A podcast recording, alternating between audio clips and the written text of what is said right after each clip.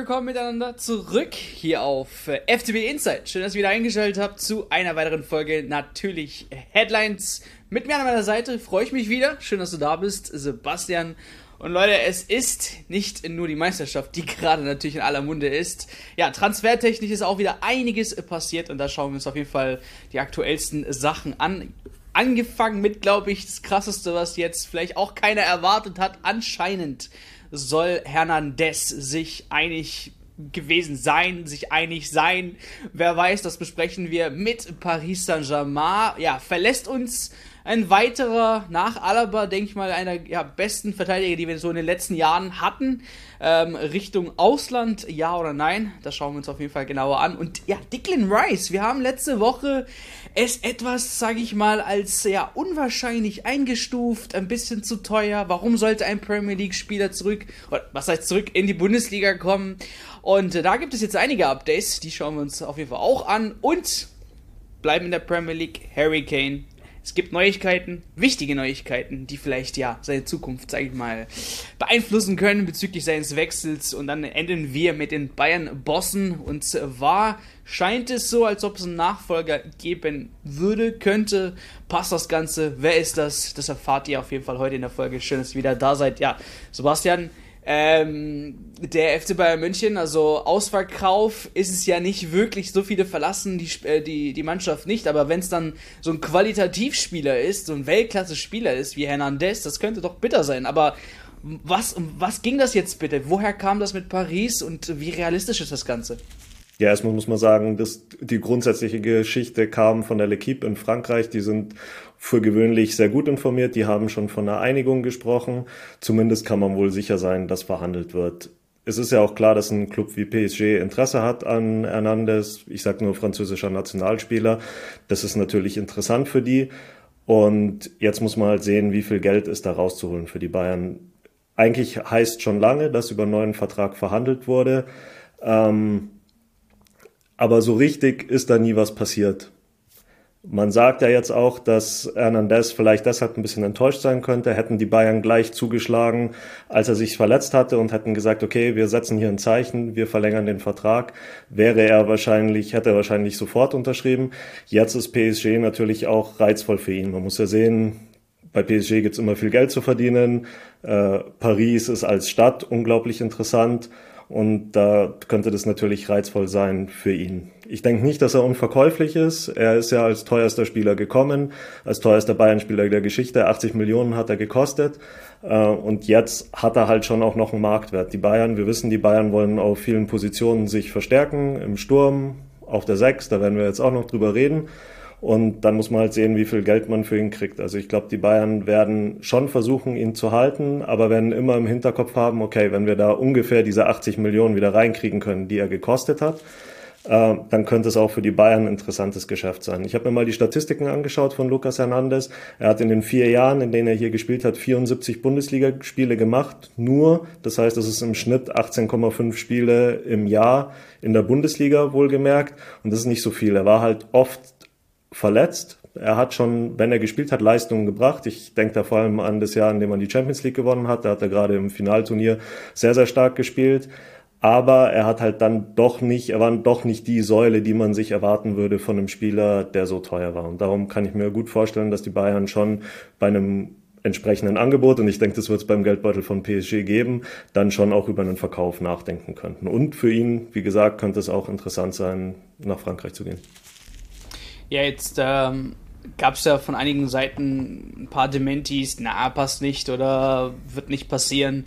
Ähm, bleiben wir einfach mal beim Spieler. Ähm, du hast es gesagt, okay, ähm, großer großes Preisschild, nie wirklich, äh, nicht, was heißt nie wirklich, vielleicht nicht rangekommen an die, an die 90 Millionen, die man, äh, 98 Millionen, die man so bezahlt hat für ihn.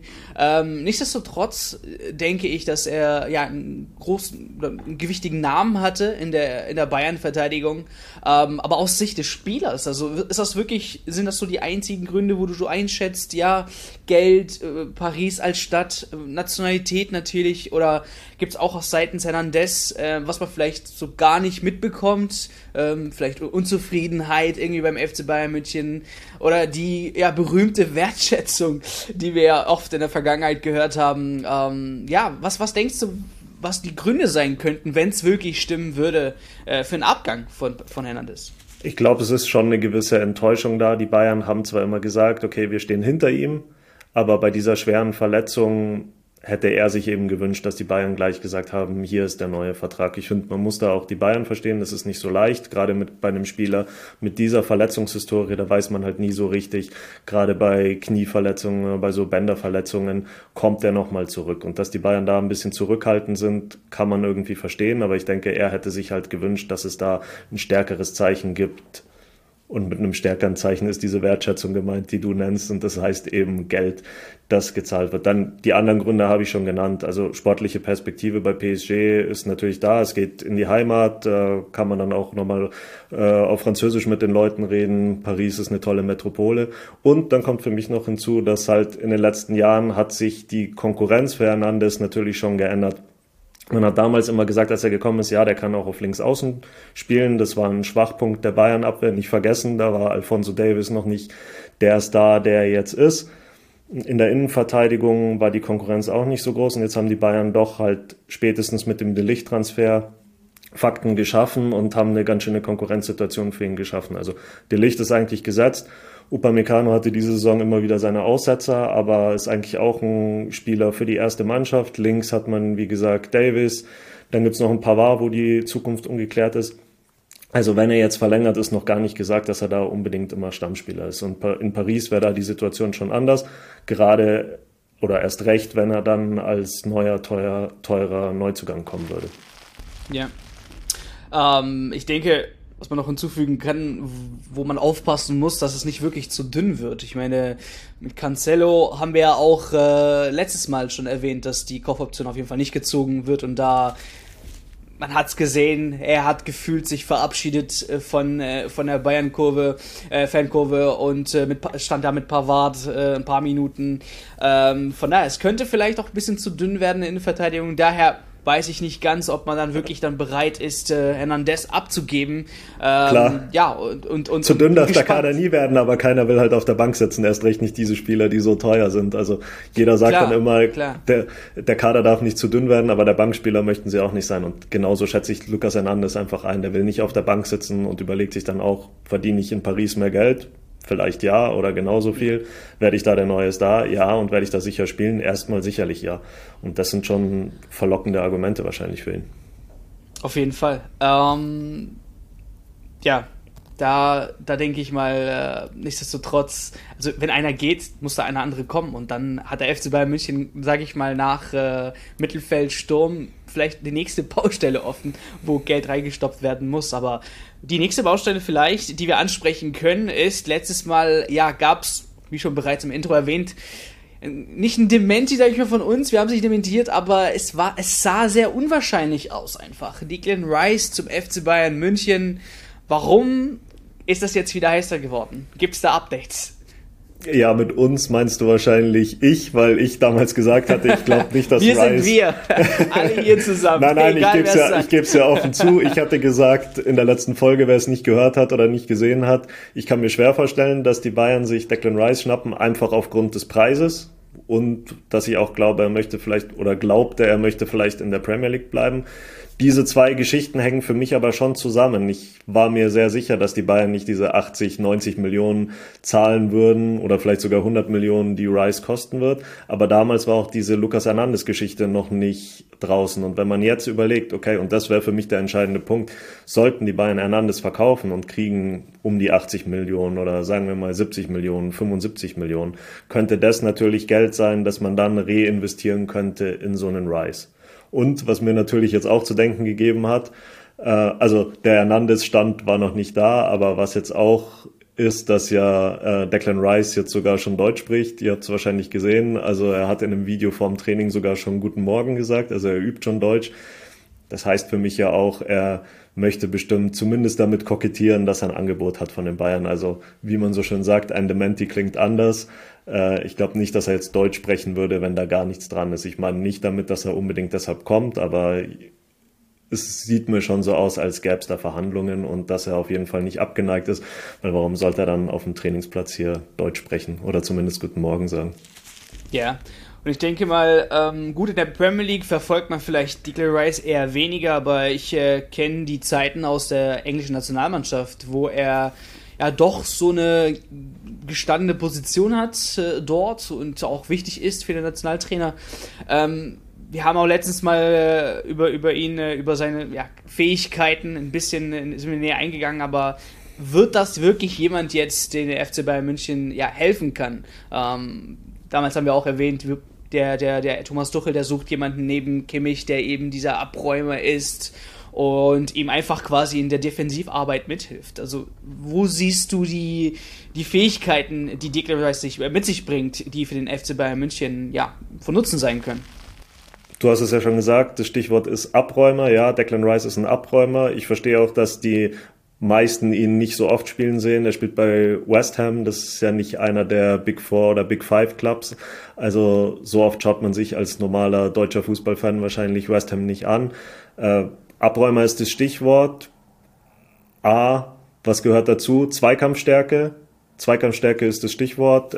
Rice ist einer der Top drei äh, zweikampfstärksten Mittelfeldspieler in der Premier League. Das will schon was heißen, weil Zweikämpfe werden da groß geschrieben. Also der kann wirklich mithalten mit den ganz Großen und Abräumer, nicht nur klassisch in Sachen Zweikämpfe, sondern er ist eigentlich ein moderner Abräumer. Wir haben es schon mal gesagt, was gesucht wird, ist ein neuer Javi Martinez und er ist wirklich sehr gut vergleichbar mit Javi Martinez, nur in modern. Äh, tut auch viel für den Spielaufbau. Das, was man Goretzka auch oft vorwirft, dass er sobald der Ball erobert wird, eigentlich selbst nach vorne läuft, um da anspielbar zu sein, nicht erstmal sich Gedanken macht um den ersten Pass. Und das ist genau die Stärke von Declan Rice. Also der gewinnt die Zweikämpfe und sorgt dann für einen schönen Spielaufbau, nimmt sich auch öfter mal einen Ball, macht drei, vier Schritte und spielt dann ab, äh, spielt starke Pässe nach vorne. Und das ist wirklich von der Körperlichkeit erinnert er sehr an Javi Martinez, auch durch, durch diese Größe. Und macht aber noch mehr als Javi Martinez nach vorne. Also da, das ist im Spielaufbau wirklich stark. Was mir so ein bisschen zu denken gibt, rein spieltaktisch gesehen. Ich habe auch gelesen, er selbst, und das ist ja oft bei so Spielern so, die sind gut auf einer Position, das haben wir auch schon bei Benji Pavard gesprochen, aber wollen dann eigentlich auf einer anderen Position spielen. Ich habe gelesen, ich weiß nicht, ob das stimmt, er sieht sich dann doch mehr als der Achter und das wäre die Position, die ihm Arsenal anbieten würde.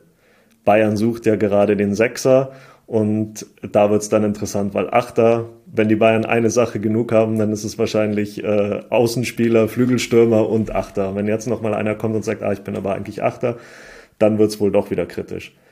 Grundsätzlich, wenn er sich einfügt auf dieser Rolle, wie er sie jetzt in West Ham spielt, wirklich als Sechser, als Abräumer, wäre er der ideale Mann. Was anderes haben wir ja letztes Mal noch nicht gesagt. Ich glaube aber, immer noch, dass es schwer wird, ihn loszueisen, schwerer als andere Spieler, einfach weil er halt so begehrt ist. Seine Qualitäten kennt jeder in der Premier League und die Spieler, die in der Premier League sind, und dabei bleibe ich, die wollen meistens auch in der Premier League bleiben, einfach weil sie wissen, dass es da jede Woche diesen ausgeprägten Wettbewerb gibt und du halt dann doch nicht gegen ab und zu mal gegen Bochum oder so spielst, wo man dann denkt, naja gut, da kann man es dann doch ein bisschen ruhiger angehen lassen. Kommt Nichts drauf an, wir haben noch einen Spieltag. Wer dann unten mitspielt, äh, schauen wir mal. Aber ich weiß nicht, wie Köln habe ich ja nicht äh, gesagt. Aber ich weiß, nicht, wie lustig vielleicht der Punkt, ähm, ja, Leader, Leaderrolle. Ne? Also ist ja zum Kapitän bei West Ham ja. ähm, herangewachsen. Ähm, die, die Leute wünschen sich, beziehungsweise die Bosse wünschen sich ja immer mehr äh, Spieler, die auch wirklich eine Leaderrolle beim FC Bayern München einnehmen.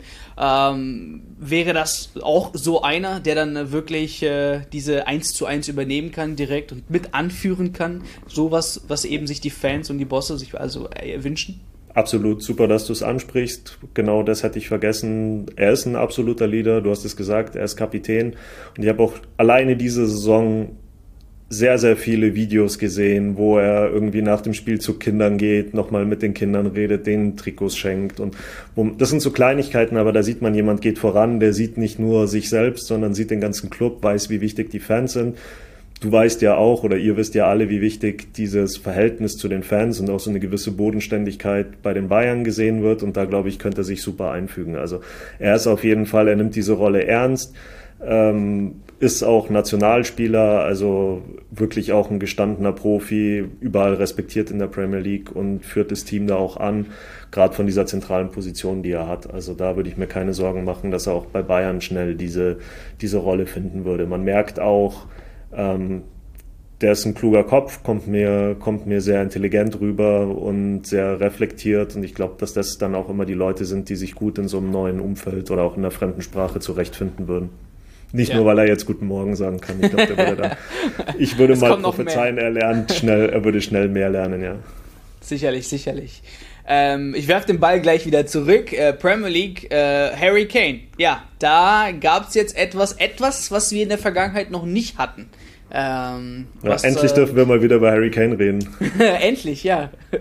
So. Du, du, hast es gefragt, was gibt's genau. Neues? Genau. Eigentlich nur einen Fakt. Also, dass er ein interessanter Stürmer wäre für die Bayern, ist klar. Jetzt gibt's aus Spanien von Cadena Ser eine Meldung. Ähm, laut deren Informationen hätte Harry Kane bei Tottenham nach einer Freigabe gefragt, was heißen würde, dass er dieses Jahr den Verein wechseln würde. Sein Vertrag läuft ja noch ein Jahr. Ich merke da kurz auf, weil was ich aus einer journalistischen Sicht interessant finde, ist, warum meldet eine spanische Quelle, dass Harry Kane in London seinen Club nach einer Freigabe fragt? Wenn an diesen Infos was dran ist, warum sollen diese Infos aus Spanien kommen? Und wenn sie stimmen, dann würde das für mich heißen, dass es da vielleicht schon fortgeschrittene Verhandlungen mit einem spanischen Club gibt. Ich denke da vor allem an Real Madrid, weil warum sollte sich sonst ein spanischer Journalist sowas ausdenken. Ich glaube nicht, dass sich jemand sowas einfach ausdenkt und warum sollte dann gerade ein spanischer Journalist diese Infos kriegen. Also könnte ich mir vorstellen, wenn die Geschichte stimmt und er hat bei Tottenham um die Freigabe gefragt, dann könnte es auch mit einem spanischen Club heiß sein. Real Madrid soll in der Verlosung sein. Ähm, in der Premier League vor allem noch Manchester United und eben die Bayern. Ich weiß nicht, wie relevant diese Meldung jetzt für die Bayern ist. Man hört ja schon von allen Seiten, dass Kolomoani die Nummer 1 sein soll bei Bayern. Ich glaube, dabei wird es auch weiterhin bleiben. Ich möchte jetzt meine Hand aber nicht so weit ins Feuer legen, sonst muss ich nächste Woche zurückrudern und sagen, ah ja, mit Harry Kane ist es doch noch heißer geworden. Aber warten wir mal ab, was mit Harry Kane passiert und warten wir auch mal ab, was mit Declan Rice passiert. Da ist ja, ja noch nichts in trockenen Tüchern in die eine oder in die andere Richtung. So, so ist ja das Fußballgeschäft. Ne? Deswegen lieben wir es sehr schnelllebig. Äh, alles ändert sich ganz schnell. Ähm, und so eben auch in der Vereinsführung. Ähm, der Mann, der stark kritisiert wurde, also nicht nur er eigentlich, auch äh, Hasan Salihamidzic von den Fans, aber auch spezifisch jetzt Oliver Kahn und äh, wir lesen jetzt Jan Christian Dresen, heißer Kandidat beim FC Bayern München. Ähm, ja, nochmal einer. Wir hatten, ich glaube, vor zwei, drei Wochen, bin mir nicht ganz sicher, eine ganz spezielle Folge, welche Kandidaten denn alles, äh, alles Frage, in Frage kommen für den Posten äh, beim FC Bayern München als äh, K-Nachfolger. Und äh, wir kamen zum Entschluss, also so richtig äh, richtige Schlussfolgerung hat man da nicht. Und jetzt mit äh, ja, diesem Mann ähm, wird das Ganze passen beim FC Bayern München, sollte er wirklich Oliver Kahn beerben? Ja, du erinnerst dich nicht ganz gut. Ich finde, so über Bande gespielt hatte ich eigentlich ein ganz gutes Näschen. Wenn du dich erinnerst, habe ich damals gesagt, ein Kandidat wäre für mich Herbert Heiner als CEO. Oder äh, ganz DFL-Präsident. Äh, ja, ja. Seifert, genau. Ähm, jetzt ist es Dresen, was irgendwie ein bisschen ähnlich an dieser, an diesem Heiner-Denkmodell wäre, ist eben, dass es einer von intern ist. Ich glaube, dieser Fakt spricht auch dafür, dass da was dran sein könnte. Wir haben ja sogar drüber geredet, dass Uli Hoeneß vielleicht seinen Sohn Florian installieren will. Das wäre ja auch so eine interne Lösung. In dieses Schema passt ja Dresen. Er soll ein Vertrauter sein von Hoeneß oder er, er war lange ein Vertrauter von Hoeneß, soll Oliver Kahn sehr kritisch sehen von Anfang an. Es passt eigentlich vieles, weil er hat jetzt auch erklärt, dass er nach dieser Saison ähm, neuen Schritt in die Zukunft machen will. Die ähm, Bayern haben mit Diederich schon einen neuen äh, Finanzvorstand gefunden. Das heißt, es ist sowieso noch nicht klar, welchen Job wird Dresen machen. Da kommen wir wieder zurück zur DFL, weil es hieß auch lange, ah, vielleicht wird er der neue Boss bei der DFL. Was super interessant ist, ist, dass es jetzt das letzte Heimspiel war.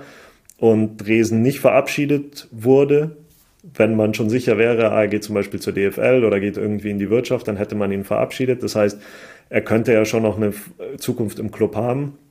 Und das könnte dann eben auch die Nachfolge von Oliver Kahn sein. Also für mich hört sich das alles sehr heiß und sehr schlüssig an. Es würde einfach viele, wie man auf Englisch sagt, viele Boxen ticken. Äh, man könnte viele Haken setzen an, an viele Boxen, vor allem oder in viele Kästchen.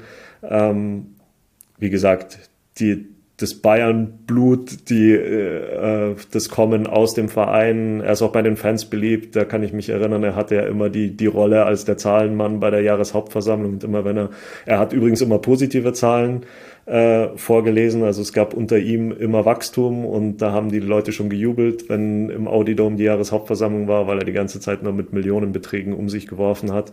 Also er, er, er kommt aus der Bayern-Riege, war jetzt auch auf der Tribüne da gesessen in letzter Zeit öfter. Ähm, Karl-Heinz Rummenigge ist ja auch sowieso wieder da. Also es spricht viel dafür, dass Uli Hoeneß sowieso wieder seine Finger im Spiel haben wird. Da gab es diese Woche ja auch Meldungen, dass er die Transfergeschäfte von ganz alleine führen will äh, oder, oder selbst die Zügel in der Hand halten will.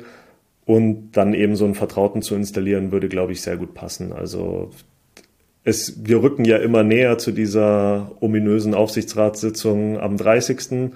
Und ich glaube, die Kandidaten, die jetzt noch genannt werden, werden schon auch die heißen sein, weil von manchen Kandidaten hört man ja schon nichts mehr. Und so mal ehrlich, der FC Bayern München wird sich ja selbst ein äh, ja, Bein, äh, Bein, äh, Bein stellen, wenn äh, bezüglich auch den Fans nach der Saison wirklich nach äh, gefühlt mehreren Jahren wieder eine, eine, schlechte Saison, wo man jetzt vielleicht die Meisterschaft wieder vergibt, da an äh, Oliver Kahn zu halten. Also aus meiner Sicht sehe ich da jetzt auch nicht viel Chancen, Oliver Kahn langfristig beim FC Bayern ähm, zu sehen. Aber diese Diskussionen können wir gerne weiter natürlich in den Kommentaren führen, äh, führen und äh, dort über Declan Rice, über Hernandez, über Harry Kane, aber auch natürlich über Jan-Christian Dresen. Freut mich, wenn wir dort äh, ja, unser Gespräch weiterführen können und freut mich natürlich auch für deine Zeit, Sebastian. Ähm, und würde sagen, wir sehen uns dann hoffentlich nächste Woche wieder mit sicherlich spannenden Themen. Also der Sommer wird nicht langweilig, Leute. Äh, daher unbedingt abonnieren, um ja, up to date zu bleiben, was den Rekordmeister angeht. Von der Stelle bedanke ich mich auf jeden Fall fürs Einschalten, fürs Zuhören natürlich auch, für alle Podcast-Zuhörer und bis zum nächsten Mal. Ciao, ciao.